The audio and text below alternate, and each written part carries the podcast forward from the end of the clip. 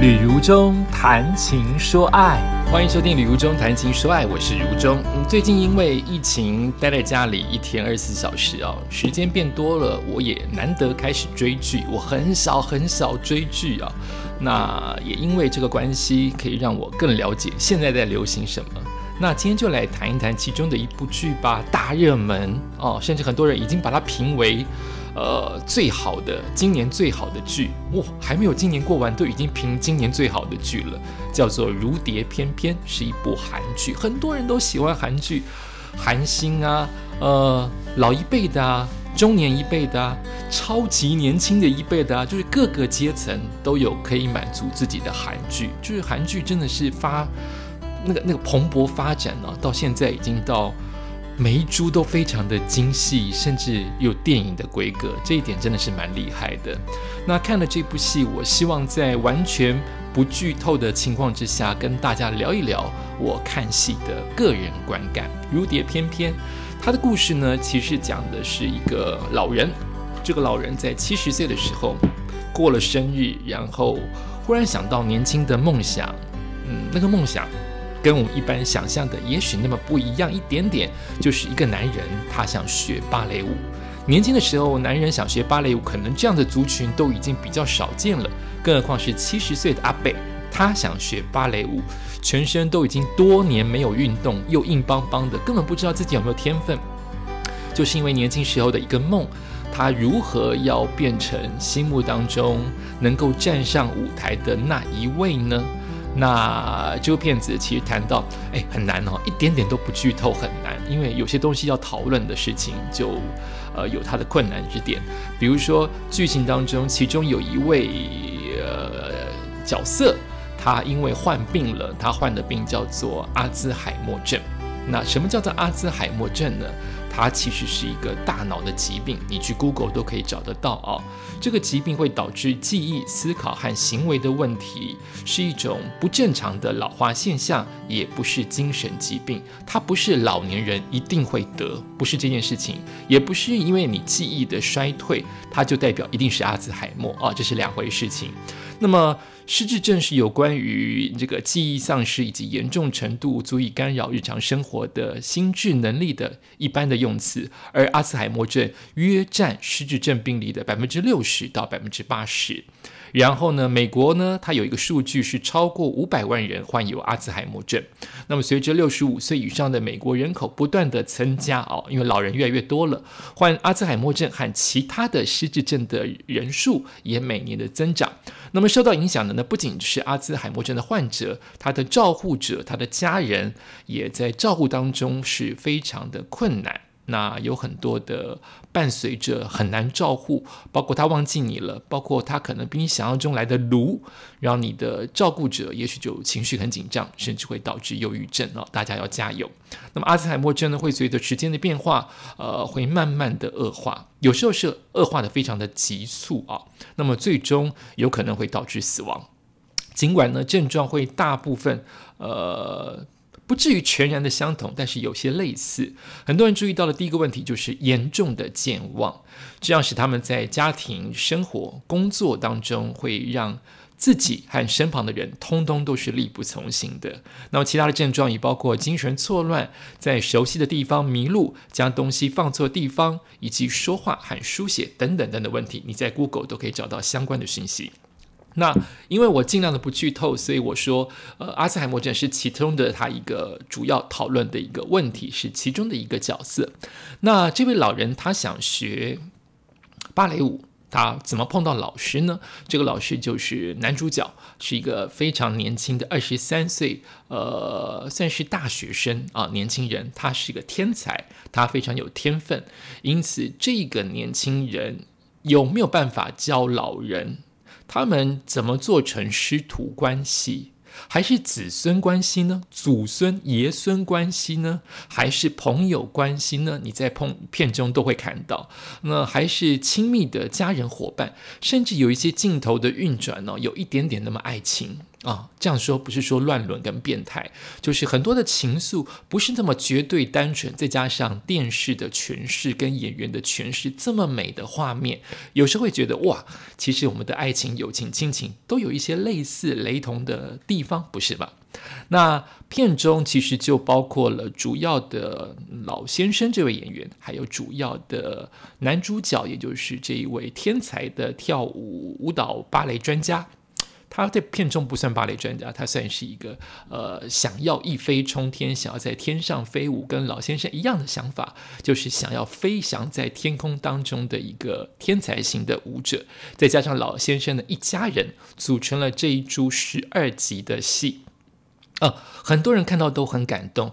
但呃，就个人的喜好，我觉得它十二集剪成十集会更紧凑、更好看。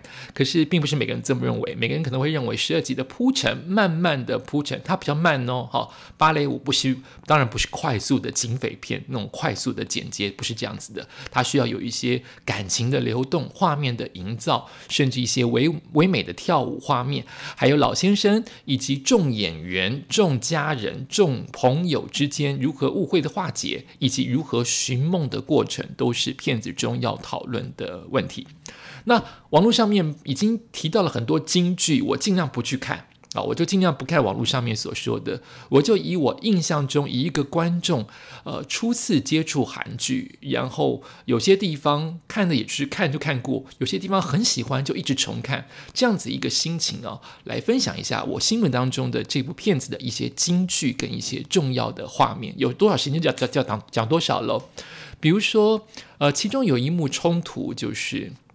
老先生已经七十岁，他有一个相爱的但是唠唠叨叨的太太啊，两个人是非常的恩爱，然后从苦日子爬到现在的小康的家庭，两位当然都是现在都退休，没有什么工作啊。那个那个太太那个妈妈啊，是我非常喜欢的演员，但我就说我今天是观众，我也没有去找她的名字啊，呃，很很棒的一个演员。然后这两位。就当然会在片中误会相爱，误会相爱是所有的戏剧当中的重要元素。那你知道吗？一个老先生想要跳舞，家人一定担心的事情是包括了你会受伤，你七十岁跳芭蕾舞好危险，你不要跳了。或者说，爸爸，你穿上那么紧的衣服，那个那个下面那个上身裸露那个感觉好难看，好恶心哦啊！这样子，你可以想象的一些问题，都在片中很自然的流露出来。那它其中一个金句，也就是一个我们可以思考的想法，那就是其中一个大儿子，老先生大儿子，他阻止爸爸去跳芭蕾舞，但是因为他本身就有一点控制狂。那控制狂的原因，可能或多或少你在看戏当中，你大概就了解哈，他受了一些苦，所以他也希望撑起这个家，他也是孝顺的。他因此用比较严厉的口气对爸爸说：“你就去跳啊！你现在都不懂人间疾苦啊！就我这个大儿子最苦啊！你都不懂啊！你去舒服好了，你舒服的去享乐啊，继续去享乐啊！就差没说，爸你去死算了啊！当然片中不会这么的残忍，它是一部温馨的剧集。可是他大儿子在骂他爸爸的时候，他爸爸是一个比较这个男主角，这个老先生，两个男主角啊，一个是年轻的舞者，一个是追梦七十岁的老爸爸。这个老爸爸是比较。没有声音的人，他就是常年来为了家庭，为了，为了让家人好，他就是个没有声音、默默付出的人。这一次他第一次有声音说我要去逐梦，我要跳芭蕾舞，变成大家都反对，所以他的儿子在骂他的过程当中，那个从头到尾都不支持他的老婆，听到了儿子骂：“哎，我是老婆，我是这个老先生的老婆，我们是平辈。”我可以骂他，因为我是夫妻。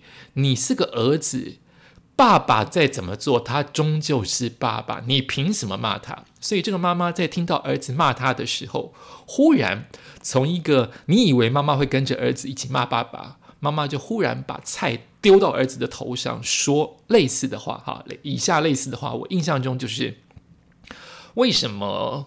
为什么？你你凭什么说你爸爸？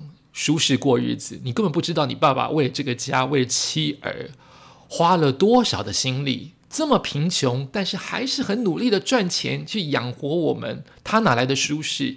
而且凭什么？当我养起我的儿女，他们每一个都健康长大成人，甚至富裕成家，我们这些做父母的为什么要抬不起头来啊？我深深的感动，感动，说的真好哇！能有一个老妇人可以把这个话说的这么清楚，多棒！骂人的时候要把理说得清楚，多难！毕竟是戏剧嘛。你们过得这么好，也是我们给你的好嘛？就算是当年我们没有能力，我们这些做父母的没有能力让你过得这么好，你现在过得这么好，我没有功劳，我这个父母有没有功劳也有苦劳？你凭什么以你现在过得好来判断、来 judge、来评论说我们没有资格管你，以及我们现在说做的生活是对还是不对？你是晚辈耶。你是我们的儿子诶，你凭什么骂你爸爸？凭什么要让你的爸爸被你骂还抬不起头来？那一段戏真好看，不是主角的大儿子，那一段戏真好，就是次角、配角都要有他们发光发热，就是编剧跟导演要给他们角色，要给他们戏，从头到尾不可能是主角的大儿子。这么精彩的那一段的对话跟演出，我深深的感动。孝顺这件事情是不是跟韩国是不是跟华人是接近的呢？我觉得跟日本不接近。日本没有这么谈孝顺，他们的孝顺多谈的是情感，比较没有谈钱供养回家以及要对父母顺从。日本没有，我觉得是没有的。但是韩国这一块。却做的很明显，我觉得到现在，对大家都说不要谈孝顺，太古老了。现在的儿女都有自己儿孙福，根本不必要谈孝顺，那是一个古老的、过气的，是给儿女压力的一个东西。可是它毕竟还是存在在我们的世界啊。韩国跟华人在这一段这个戏当中，我觉得看的有够深刻。凭什么儿女过好的日子，但是我们这些做父母的要抬不起头来？对我来说，这个是个金句。第二个京剧出现在另外一个配角，哎，我都是看配角哎，因为主角的戏够足了嘛，你自己去看就好了。这个配角几乎没有角色，我的意思是说，他根本没有什么戏。他是男主角那位天才舞者，二十三岁天才舞者的好朋友，也就是说，他也在是大概是二十三岁左右的同学之类的角色。所以通常不会有什么戏份，就是哥们想聊天呐，吐吐苦水呀，做个有一点点呃谐星的角色，有一点点劝说的角色。通常戏份不会到五分钟，主戏尤其不会在朋友的身上。这个朋友说了两句的京剧，哦，我觉得这个编剧居然都把京剧对我来说的京剧都留给了这些配角跟配配角，好棒好棒，这个。这两个好朋友就是天才的武道家，跟这位他的好朋友，就我现在说的一个京剧的这个朋友，金是金色的金，就是很棒的句子啊，京剧。呃，他们两个认识是因为同学，或者是因为以前一起踢过足球的关系。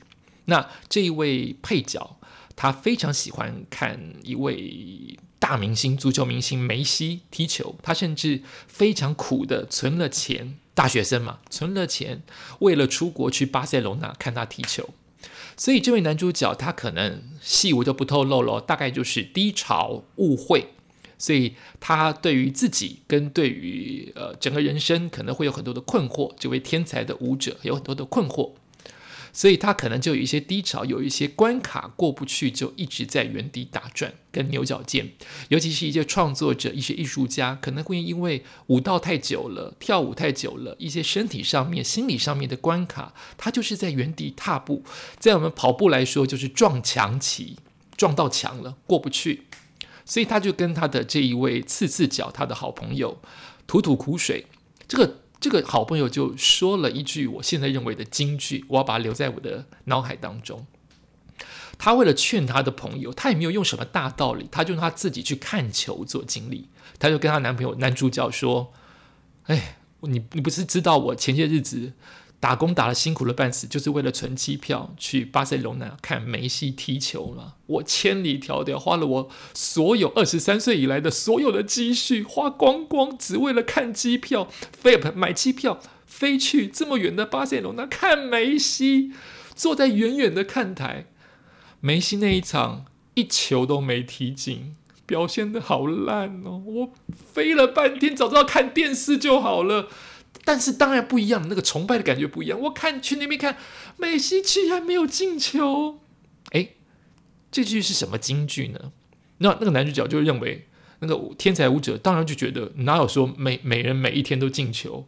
哪有说你想看到他进球，他就会进球？进球是一件多么困难的事情？这个这个天才的朋友就说：“对呀，你看你会劝我，所以咯，连梅西这么成功的人。”这么多人期待他，这么多人可能希望他踢进球，他的压力比我们这些平凡老百姓大多了。他当然希望每一场都有所表现呢，可是他不可能每一场都有表现嘛。这是球诶，球是圆的嘞，所以你不要把自己的困难跟挫折看得这么这么的严重。哇，说的真好。第一。梅西都可能表现的差，我们这些凡人本来就可能表现的差，人都会表现的差。我们干嘛给自己这么这么大的压力，认为每一场都会进球呢？第二，就是我们我们有时候可以放松一点嘛，我们甚至有时候可以偷懒一点嘛。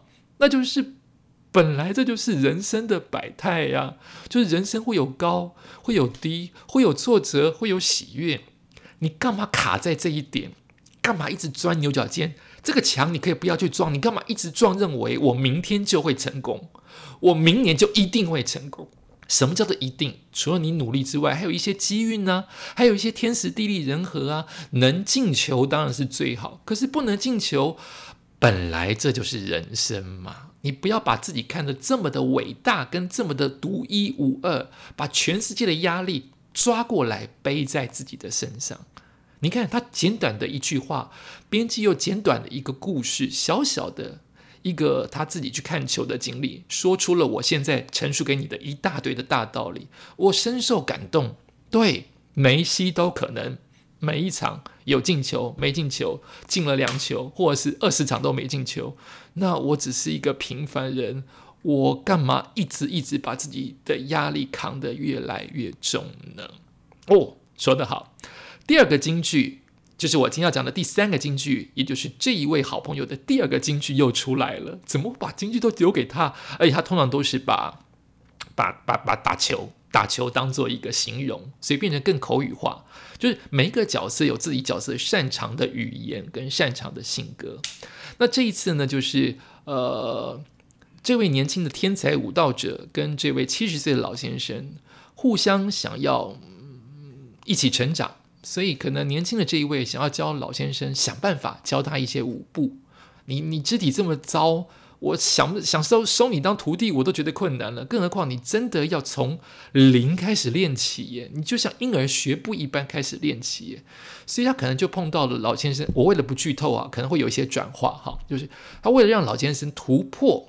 他现在的一大困境，超大困境，你自己自己看剧啊，为什么他有那大困境？非常大的困境，所以他就变成非常的关心，关心则乱。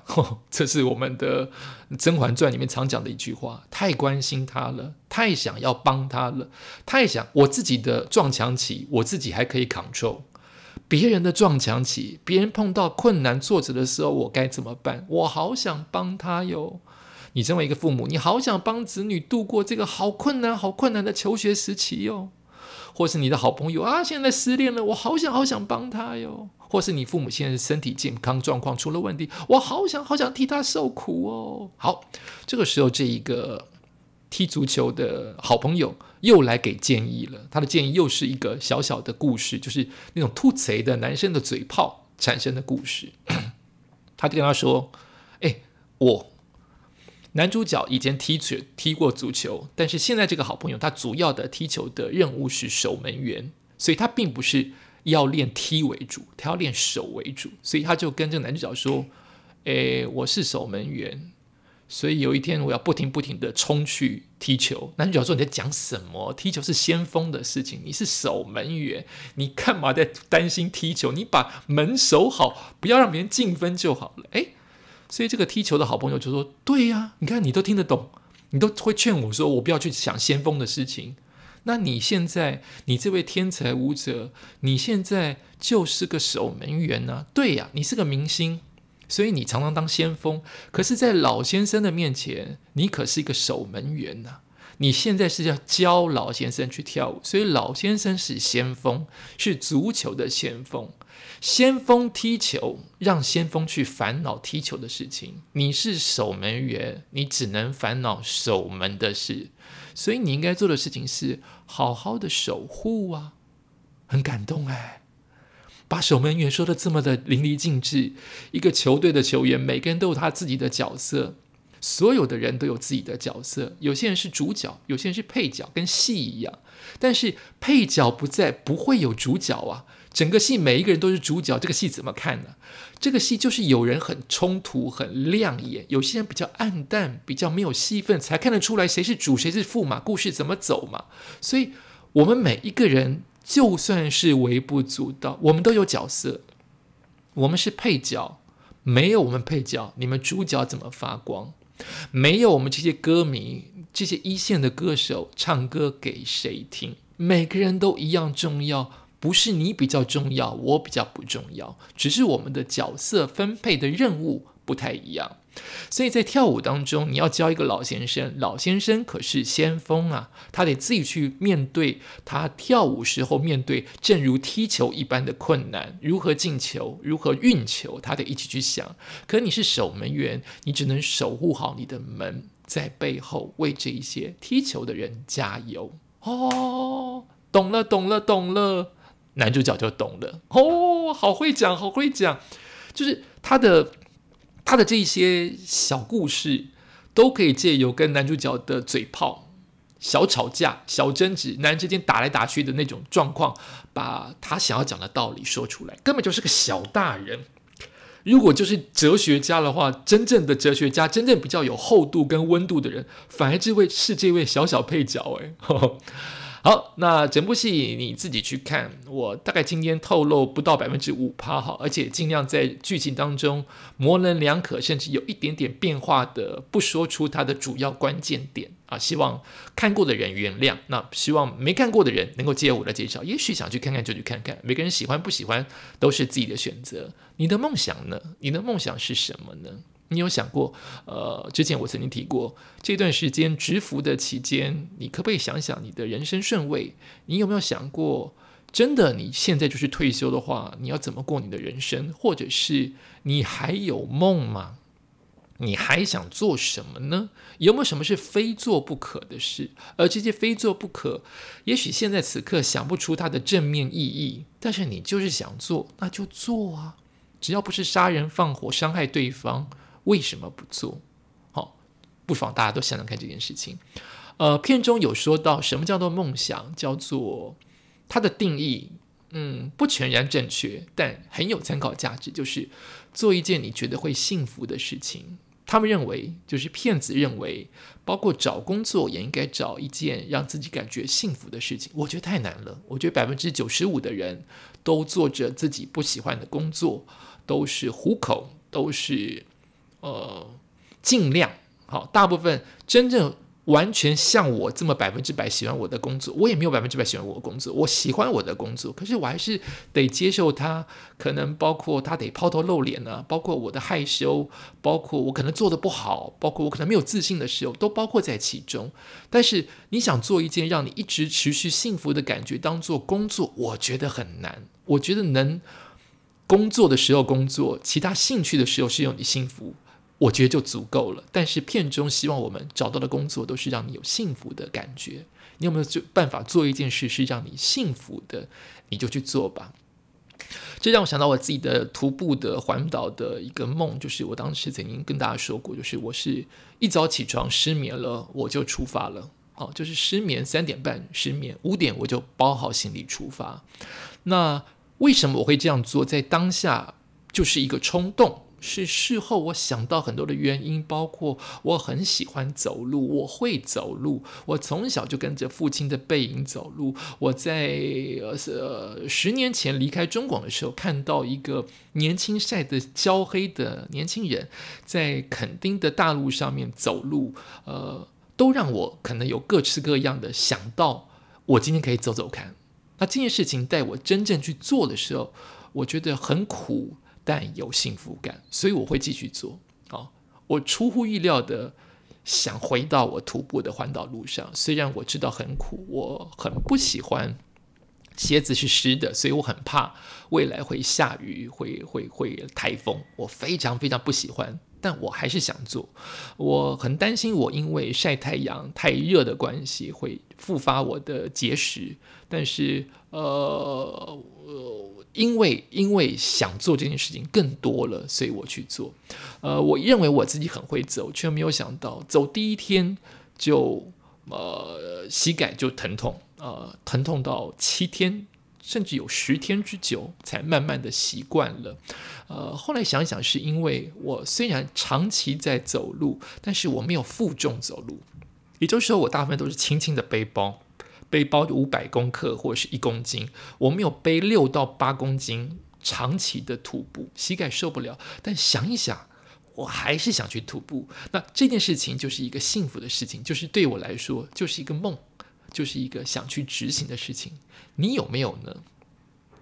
还有片中提到了这个呃呃男主角之一七十岁的老人，他有老大、老二、老三，跟我们家一模一样。老大男的，老二女的，老三是男的，然后一模一样。老大呃扛起责任，老二比较随遇而安，老三未婚，有很多自己的想法。是所有的家庭老大、老二、老三都是这样吗？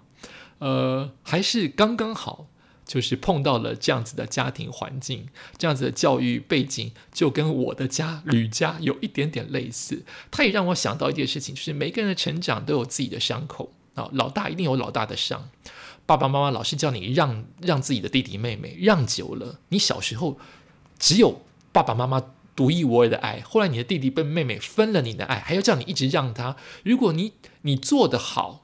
呃，是父母认为的好，你就会被讲成是懂事；但是你有想自己的私欲，也很想自己多吃一点、多被爱一点，会被爸爸妈妈讲成不懂事。